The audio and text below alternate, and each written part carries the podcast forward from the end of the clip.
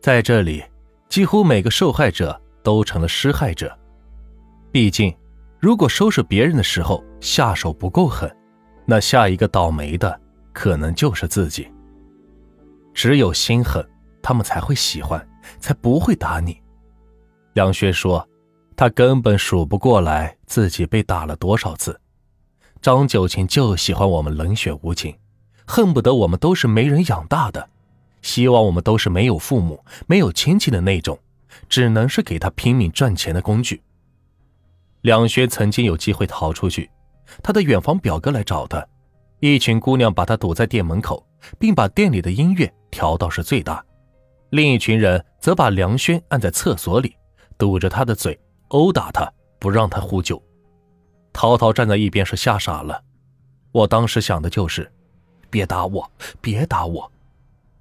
表哥走了，梁轩失去了最佳的离开时机。涛涛再不回来，我就过来找他。二零一三年的春节，在温州打工的父亲跟张九琴急了。涛涛已经四年没回过家了。挂掉电话后，张九琴一拳打在涛涛的右眼上。涛涛不敢让爸爸来找他，他被迫给家人发了一条短信：“你们如果过来找我，我会消失在这个地方。”这之前，张九琴曾经自豪的炫耀，说自己把一个姑娘的爸爸弄进了看守所。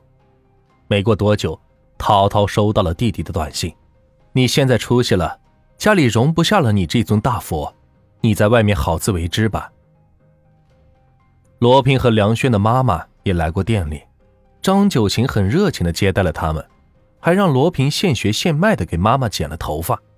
当然，张九琴和钟心。全程是跟着，丝毫不给他们单独说话的空间。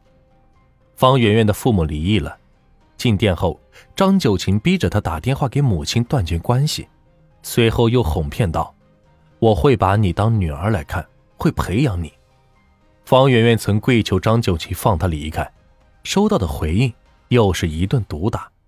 绝望之下，方圆圆试图割腕自杀。在乐乐美发厅的第四年。陶陶终于混成了老员工，他有机会走出去二三十米，到美发厅对面去倒垃圾，站在垃圾堆旁看着风，陶陶觉得是无比的奢侈，那叫一个自由。如果能天天出来倒垃圾就好了。他甚至羡慕起那些捡垃圾的人，他们肯定去过不少的地方。闲暇时，姑娘们喜欢坐在店里看电视，陶陶在电视上看到过玉树地震。也看到过日本海啸，他开始想，为什么海啸不把上海给淹了呢？二零一三年年初，店里有两个姑娘被家人救了出去。看着警察进了店，点了两个人的名字，带着他们离开。梁轩突然觉得很悲凉，他已经在美发厅过了三个十八岁生日，因为顾及到他们的年龄，张九琴对外宣称他们十八岁。店里年纪最大的姑娘已经二十八岁了，真要等张九琴放她走，至少还得十年。二零一三年的四月，美发厅进行了多年来的第一次装修，姑娘们闲着的时间是多了起来，也有了更多私下交流的机会。梁轩找到小石，暗示他可以一起跑。小石有点犹豫，她是张九琴的养女，跑过几次都被张九琴以妈妈出车祸了。很想看看你为借口给骗了回来，梁轩是恨铁不成钢，这种鬼话都信，真当你是女儿会把你弄到这种地方？五月的一天，梁轩和小世以倒垃圾为借口外出，爬上了客人在外面接应的车。他们跑的那一天，陶陶正在按摩室里给人按摩，小世走进来，在他耳边轻轻地说了一句：“我们走了。”涛涛没敢抬头，应了一声。两三分钟后，他听到外面喧闹起来，知道他们成了。那时，淘淘也找过一个客人，对他讲了美发厅的情况。客人听后是非常的震惊，也乐意帮他逃走。制定好计划的那一天，淘淘找到了被他带进来的徐慧。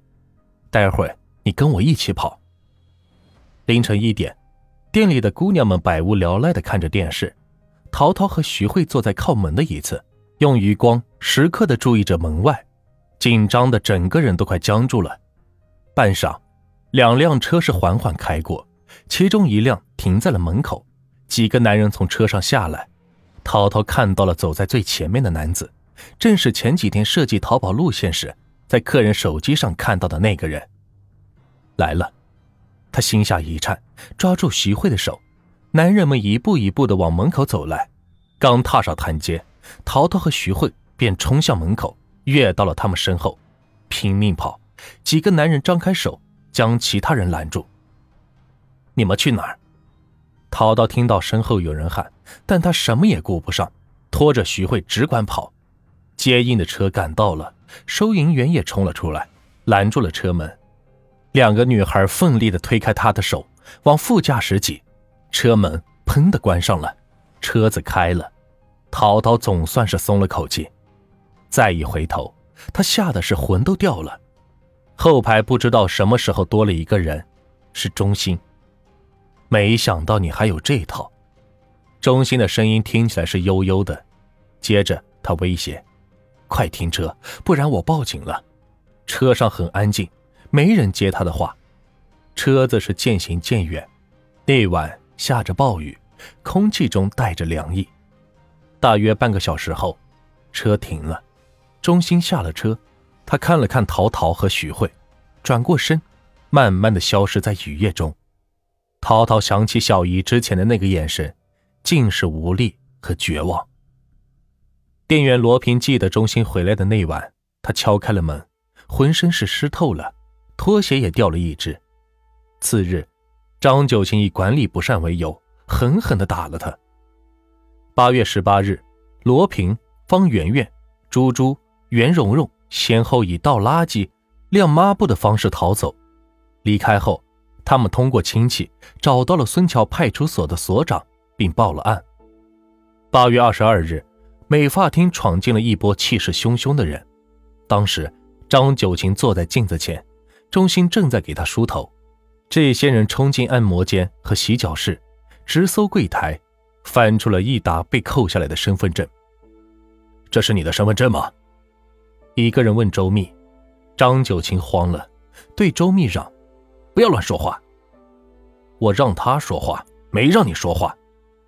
那人回过头，恶狠狠地对着张九琴吼道。周密忍不住笑了起来，他确定了，这群人是便衣。警察真的来救他们了。这一天后，存活了十二年的乐乐美发厅不复存在。